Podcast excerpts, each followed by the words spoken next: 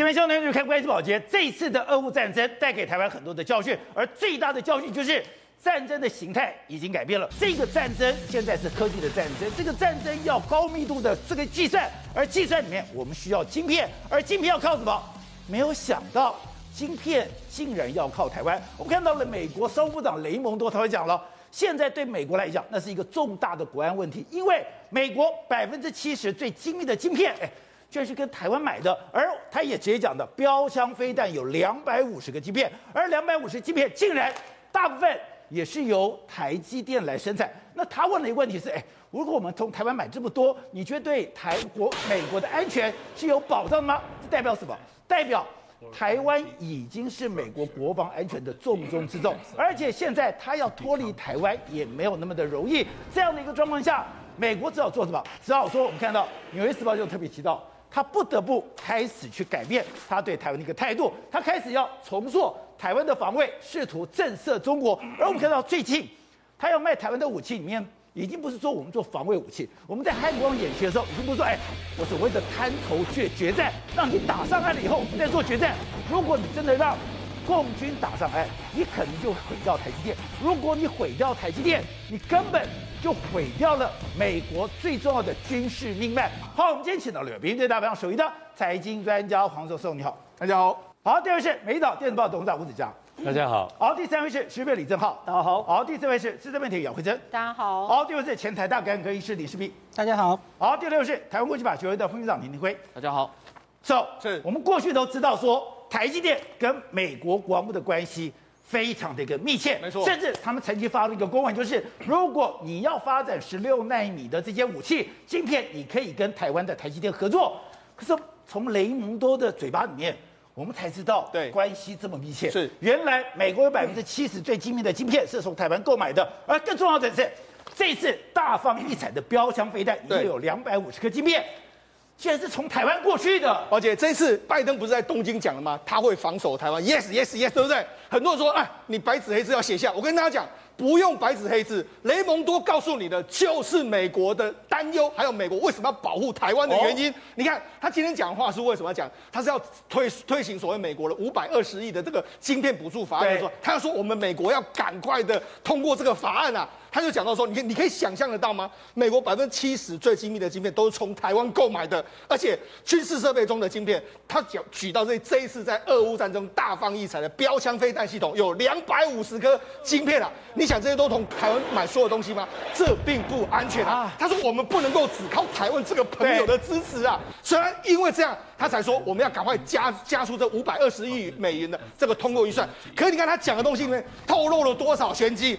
他把他美国最精密百分之七十的晶片都是台湾买的，只有这个台湾可以买，其他没有地方可以买。真的吗？另外一个，你看标枪飞弹系统有两百五十颗晶片，那事实上前几天的时候呢，这个拜登才去洛克希德马丁去巡视这个标枪系统哦，他才说，哎，因为标枪系统，他说现在生产缓慢，为什么？因为晶片不足。所以也就是因为晶片不足，导致它现在生产的速度比较慢。他说我们要加快这个速度的这个晶片的生产，才能解决目前标枪、刺针飞弹所有生产的这个所谓 delay 的情形。但是当时我就觉得非常的困惑，就是哎，你不管是标枪，你不管是刺针飞弹，你就是一个模组化的一个生产。以美国这样的一个工业生产能力，你怎么可能说哎，你要花两三年的时间才可以补足这样的一个空缺？是搞了半天，你要生产标枪飞弹的弹壳，是你要飞长它的弹头，是并不那么困难。对，可中间哎。两百五十颗晶片不是说你想要就有的。没错，我们看事实上这次标枪飞弹非常的厉害，对不对？打掉这个俄罗斯不知道多少坦克。那那里面的晶片来说的话，大概约莫需要两百五十颗到两百六十颗左右。你看，大部分都是从台湾购买，所以我们可以很简单的说，其实我们应该感到非常骄傲。在这一次乌克兰打败俄罗斯的过程里面，台湾我们也帮了非常大的一个忙。所以你一说，哎。现在美国用了很多的晶片，是不管是你的图像显示卡了，你的电源管制卡了，你是分包给了很多不同美国公司，或分包给全部全世界很多的晶片制造商。是，可是你不管谁做，对，最后把它生产出来的，对，是台积电。为什么台积电才能做？第一个，你要便宜又快速。你现在除了台积电之外，谁能够做得出来？没有嘛。所以就是台湾。哎呦，而且我跟你讲，这个状况会越来越严重。我们讲这个标枪，我我们知道这一次的弹簧刀，弹簧刀出去的时候，它会自己搜寻的游荡的这个飞弹。哎，它搜寻的时候，它需要很多的 AI 处理，在那边处理。那个全世界目前也只有台积电能做。哦，真的假的？很简单，美国未来要什么无人机化，要怎样说这个军事的改革化，你更是离不开这个晶片。所以雷蒙多才会那么紧张啊！你说你想全全部从台湾买的，这不安全啊！所以我在跟他讲，为什么台湾会是美国的核心利益？我们只要试想。假设我们讲个最悲观的，今天解放军炸掉你台积电的时候，谁损伤最严重？目前十大客户里面，台积电里面没有中国厂商，十大客户有八个都是美国厂商啊！你美国损伤很严重啊！第一个，你美国经济大概停顿；第二个，你美国军事，哎，跟我扯平啊，对不对？你美国人基本跟我差不多，所以对美国来讲的话，对美国来讲的话，台积电不只是核心利益，而且是重中之重的核心利益啊！所以你说，哎，今天。如果把台积电真的给炸垮的话，对美国很多的公司真的会停顿下来。当然，而且美国军方它最重要的武器，对，没有晶片可以用。我们举一个很简单，这是台积电最新公布他们的这个客户群。你看，第一名苹果占了二十九点二十九点三，AMD 四点三，高通三点九，博通三点七，NVIDIA 二点三八，Marvel 一点三一点三九，然后 STM 一一点三八，ADI 一点零一，这些都是美国厂。所以台积电一挂。这些公司全部挂，对，这些公司挂的话，哎，美国的经济就挂了。哦、所以我讲一个很简单的，为什么他一定要牢牢的把台湾抓来手？而且你看，他越讲越来越强硬。所以我说，拜登的这个 yes yes yes，他绝对不是口误，他绝对是一个经过精心设计的一个结果。那可是现在雷蒙多也讲了，哎，因为就是不安全，所以我要大量的资金。我要大量的资金干嘛？我要在美国成立这个所谓的晶片生产商。对，晶片生产商。我要把台积电踢掉啊！对，当然是他想这样想，但是能不能做到？当然非常非常困难。做不到。对，为什么这样讲？是啊，你看这个美国这边，他们有个论坛，这边分享所谓的矽谷，很多人在那边，他们就讲说，哎，台积电是二点九分。为什么二台积电二点九分？因为台积电呢，你看这个包括职业发展三点零分啊，待遇跟福利二点五分啊，公司文化二点四啊，管理二点七啦，最低分是生活平衡只有二点一，他们满分是五分。那为什么会这个样子呢？因为台积电你工进去工作的时候，你要为台积电卖命，对这个债。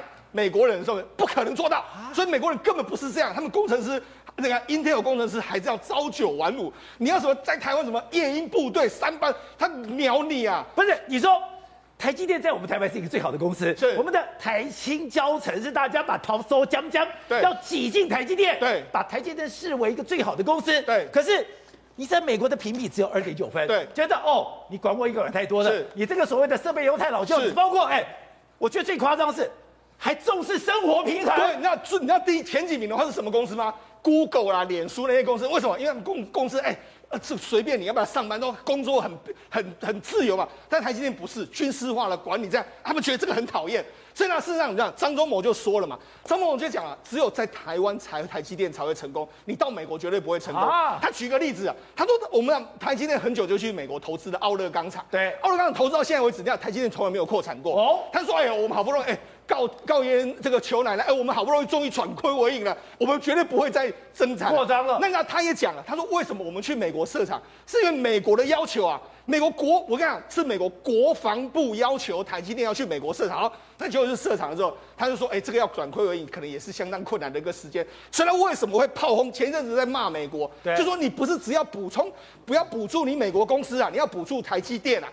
如果台积电在美国都没办法获利的话，那你那些生产的在美国本土的这个晶片，那你更没有竞争力啊！所以他们居然有个计算是，都是台积电哦，对，都是台积电的 Mark 哦，是都是台积电的管理模式哦，是。结果在美国生产，对，它的成本，对，竟然比台湾高百分之五十，没错，而且它的速效度，所谓效率都比较差。那个我我刚才讲到那个奥勒钢厂，那奥勒钢厂变成是台积电一个。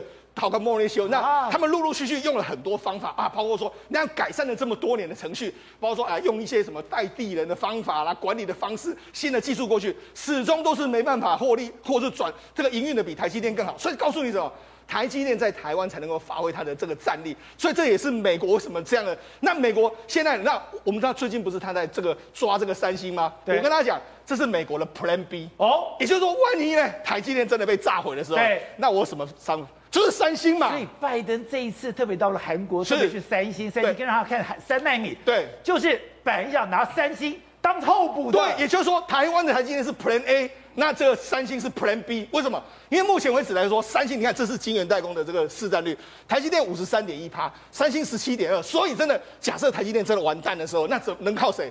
只能靠三星。所以为什么你看他第一个时间下去的时候，他就去看三星，他说你看这个这个韩国就说，哎，三星拥有超越台积电的代工能力，你看。他为什么要讲台积电？跟拜登强调，就是拜登他这一次念兹在，是因为他不能来来访台湾啊。对，如果能来来访台湾，他一定他一定会来台湾访问。所以他告诉你，台湾是 Plan A，这个三星是 Plan B。而且我有看到一个数字，我有点看不懂。他说。如果三星的速度一次可以印十张的话，对，台积电一次可以印一百张。为什么这样说呢？最主要原因在光刻机。我们那个，因为台积电跟爱思摩是合作开发这个光刻机，然后把它调整到非常好的。那再加上说，台积电有什么？哎，光照的这个清洁器，那些公司完全都符合在他们的这个规定里面。那加上说，台积电过去一段时间跟日本很好，所以拿了最好的这个产品来来做，所以它的精度、刻度都相当好。所以台积电一次可以印这个一百张。那这样，目前为止来说的话，这个三星只能够印十张哦，就也就是说，那个光刻的速度差这么多，差很多，所以你生产效率有这么多，再加上说你的一些所原物料可能有出一些问题，所以你的良率始终是三四十趴，所以呢，我才跟你讲嘛，其实这一次雷蒙多说的这个状况是怎样，他真的很担心台湾真真的被端走的话，那该怎么办？也难怪说，哎，当我现在没有办法找到取代台积电的方案的时候。他现在对台湾的这个国防安全会这么样的一个在乎。是过去我们讲我们的汉光演习是哎什么决战滩头，你打上岸了以后，红军跟蓝军打上岸以后有没有办法抢滩成功？对，这次美国说是不，对，不，你有没有抢滩了？对，抢滩太危险了。对，你要连头打击了。你看这次拜登在这个日本这样宣誓之后，你看他是说美国承诺从这军事上面保护台湾，会超过美国在乌克兰做法的措施嘛？那你看紧接下来纽约时报说什么？美国会加速重塑台湾的防卫，试图。用震慑中国这个字，震慑，也就是说不要发生，不要来打你，我震慑你。那你这样，实际上这个，我觉得美国的立场很简单，你千万不能够打到本土，特别是你打到这个台积电或台湾的半导体供应链，因为你打的就是美国的资产，在上面运运行的都是美国的晶片啊，不是台湾的晶片，所以你打到的是美国的资产，所以你看。他们这几天的，他们最近在部署台湾，包括说给你说移动式的发射平台啦，包括说 F 十六，甚至给你这个暗制的鱼叉飞弹、空这个海射的或者空射，对，全部都给你。听说连智慧鱼雷都给了。他就是希望你说不要打到台湾本土，在境外我就可以源头打击。甚至呢，他最近跟什么很多国家一直在那边巡航，啊，台湾海峡的自由权，告诉你什么？他是不希望你中国真的，他要让打造成让你中国看到台湾就觉得很害怕，不会绝对不会来侵犯台湾，这才是美国最重要的利益啊！知道。这像雷蒙多这样讲的，美国百分之七十的最精密的晶片从台湾进口的。另外就是，哎，标枪飞弹两百五十颗晶片，居然都是台积电做的。所以台积电不但是它经济利益的核心，也是国防利益的一个核心。但是它没有办法被取代吗？美国没有办法原封不动的把台积电搬过去吗？宝杰哥，我就问你嘛，这个评分对不对？里面有个评分叫做生活平衡嘛，对不对？二点一分，对不对？生活平衡，生活平衡，life balance。我跟你讲，工程师没有 life balance 啊。你说台湾的工程师，台湾工程师谁跟你生活平衡？你要怎么平衡？你没有平衡，好不好？现在的台湾工程师其实文化当然不是很好，就是我花钱买你的肝。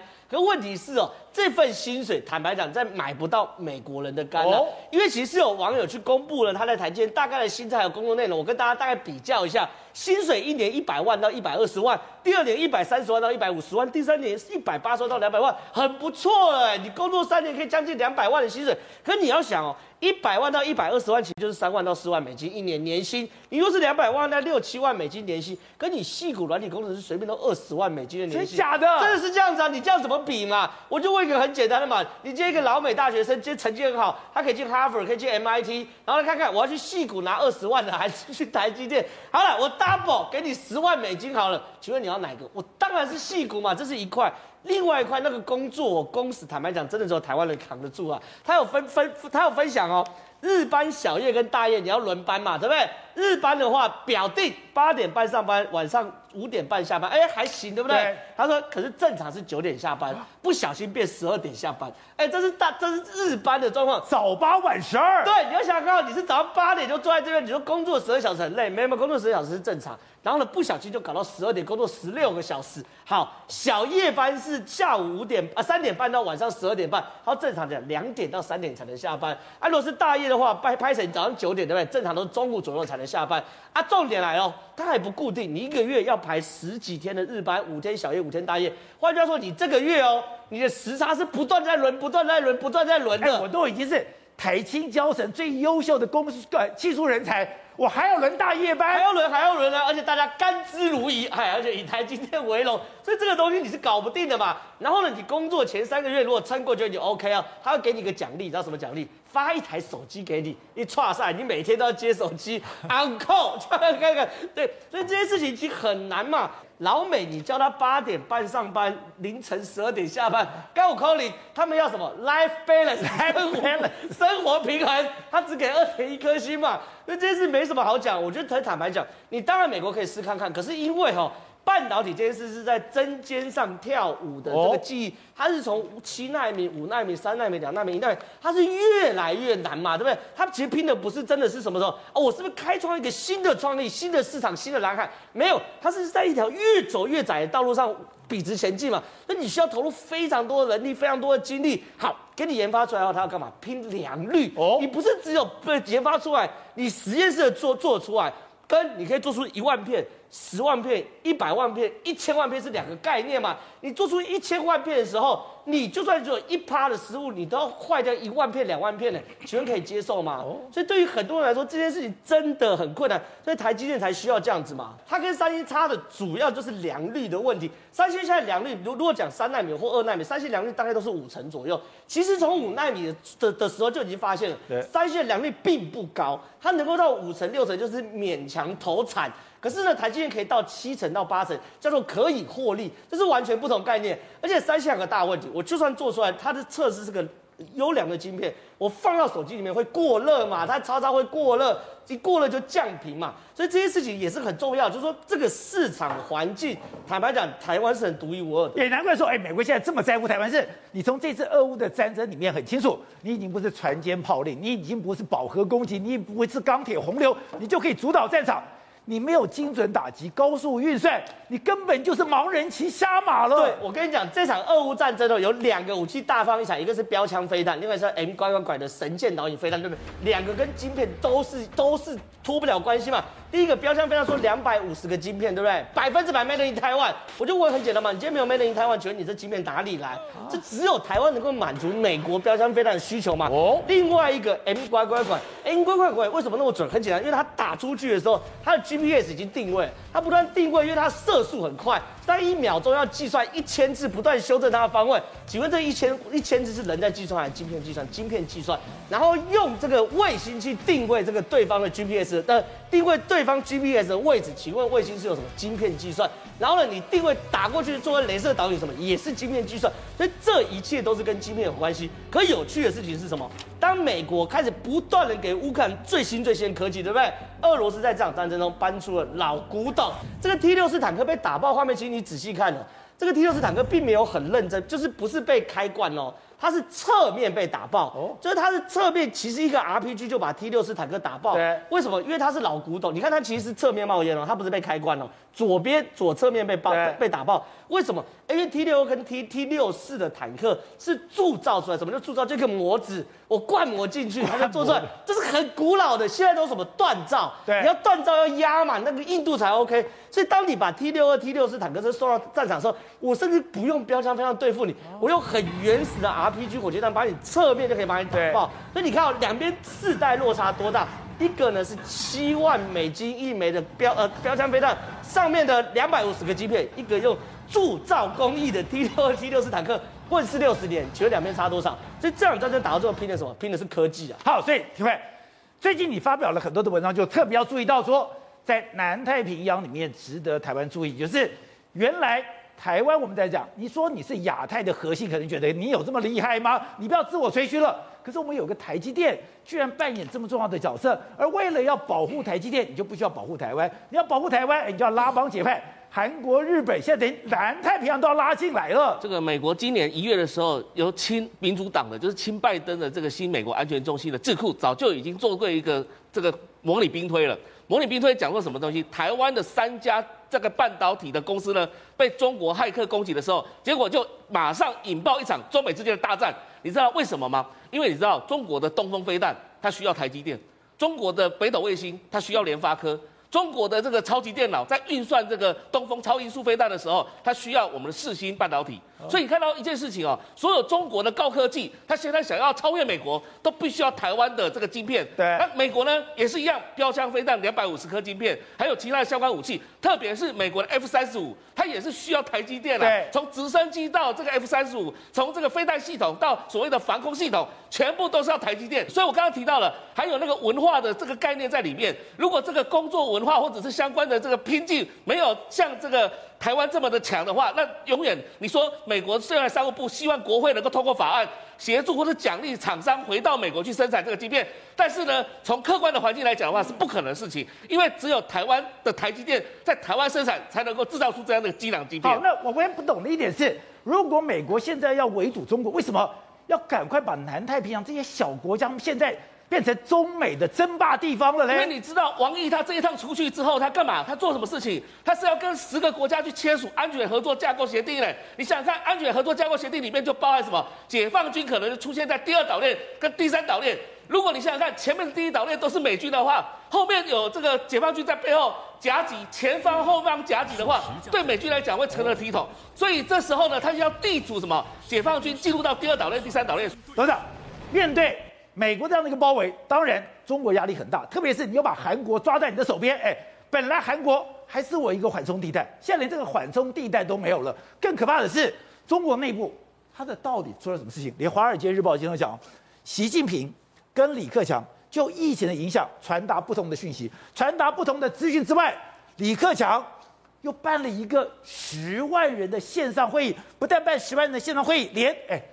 很罕见的，连解放军的干部都在里面，就是各部会的首长，包括国防部部长魏凤和嘛。啊、那他参这国务院的高高端高级会议一定要全部参加，所以部长参加这是第一个，还有国务委员等等，啊，就是常务委通常务会议的代表通参加，然后他扩大到县级以上干部参加，所以这不搞了十万个人，这十万全中国县级以上。十万个人参加是不得了的一个会议。那其实这个会议大家有前面有工作报告啦，这这个国务院报告完了之后，最后就由李克强本身来做一个指示啊。对，人家他也是做个报告，但是全程里面呢没有谈到这个疫情的清零的问题，完全只有谈到经济问题。那经济问题就是他所有他碰到的困难，告诉大家这个国家非常非常困难。对，啊，然后到了要求所有的干部要在六月底以前要达标。因为七月份他做总结，其实七月份你知道，七月份之后八月九月就是北戴河了嘛，对，就进入二十大了嘛。看起来是一个经济的一个扩大会议，对，实际上这个姿态的后面看出来的政治的味道的解读完全不一样。这当然是夺权嘛，夺权，这当然百分之百夺权。所以华尔街才讲说，习近平跟李克强是。传达不同资讯，这是华尔街的日《华尔街日报》写写的比较客气的一个讲法。我们会反过来再比较另外一件事情好了，你去看看今天过去这十年来，十年了哈，差不多是大概从习近平接掌到现在为止，将近了八年多九年的时间里面，他成立了中央对台工作小组、中央对台财经小组、中央对这不是不是中央中央科技工作小组。中央党务革新小组，他用党中央成立一大堆领导小组，对不对？那领导小组职能是包括什么职能？政府职能嘛。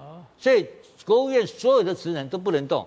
他发生过重大的，你记得好几次他什么？好几次的什么油罐什么什么油库爆炸等等事情，架空国务院，然后国务院都不敢动啊，一定要听到他等他指示，对，才能够有后续动作啊。是，所以整个国务院在习近平领导的这个领导小组的这个叠床架屋之下，对，过去是被动式的，完全是 follow 习近平的指示，你只能听命办事，从来不没有开没有主动。要做过任何一件事情，所以这个是第一次，而且十万个人。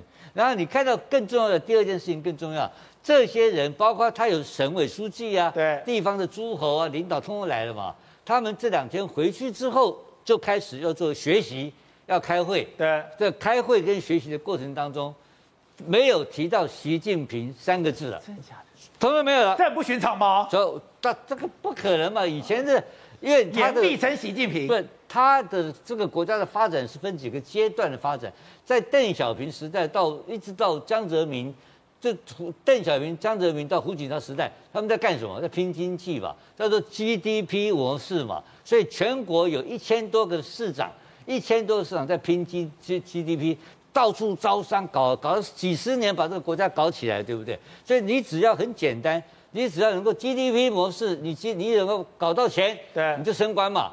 中国很简单，你不是讲了一句话吗？千里千里为官只为财，只为财。那每一个人都要升官才能发财，要搞清楚哦。中国千千年传统，所以他他所有共产党的官员的一个概念，要升官才能发，升官是最重要的目的。对，当你升官的那个指标变成是要拼经济的时候，你就拼经济嘛。哦。那我请问你，习近平的这这个几年的这个升官的指标是什么？他的指标很简单啊，打贪。这表面是打贪腐嘛，打贪腐，然后后来最后变成什么？变成服从中央领导，要读要学习习近平的核心，学习习近平的思想，他们就通通都学习习近平思想。每一个全国的官员就开始就吹捧习近平，谁把习近平吹捧的越大的人，那官就升的越大。对，他们不搞经济了嘛，就开始就吹捧习近平。那现在这个风方向，哎，一下变了嘛，在搞什么？搞经济了。那很，那现现在又回到一个消一个讯号，告诉你说，你经济搞得好的话，你有机会升官，哦、你知道，所以升官的基本的那个目目标对。改变了，所以很简单，整个风向变了，变了说天也会变。好，惠珍，当我们在注意美国的时候，当然他现在拜登在整个国际战略里面，在整个外交事务上面耍的护身风，可是我们也要注意到说，他国内的问题。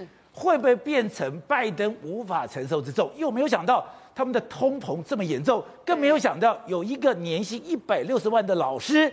他居然要卖血为生，对，所以现在其实拜登的民调不断的下探哦，虽然他不断什么到亚洲行啊，围堵中国，但事实上他自家后院都在火烧了。现在情况是这样，根据 NBC 最新的一个民调，他现在的支持度掉到现在只有三十九趴，是他上任以来最低的一个情况。那他们就说，现在美国人虽然过去从那个俄罗斯呃乌克兰对俄俄罗斯对乌克兰开战以来，其实是非常力挺乌克兰的，但他们现在发现不对不对，超过五十一。美国人认为你要先解决国内的通膨问题呀、啊。对，我们现在已经快要被这一个通膨问题压垮了。我们有这么严重吗？对，我跟你讲哦，你刚刚提到的那个那个女老师，你知道这其实是非常可怜的一个故事哦。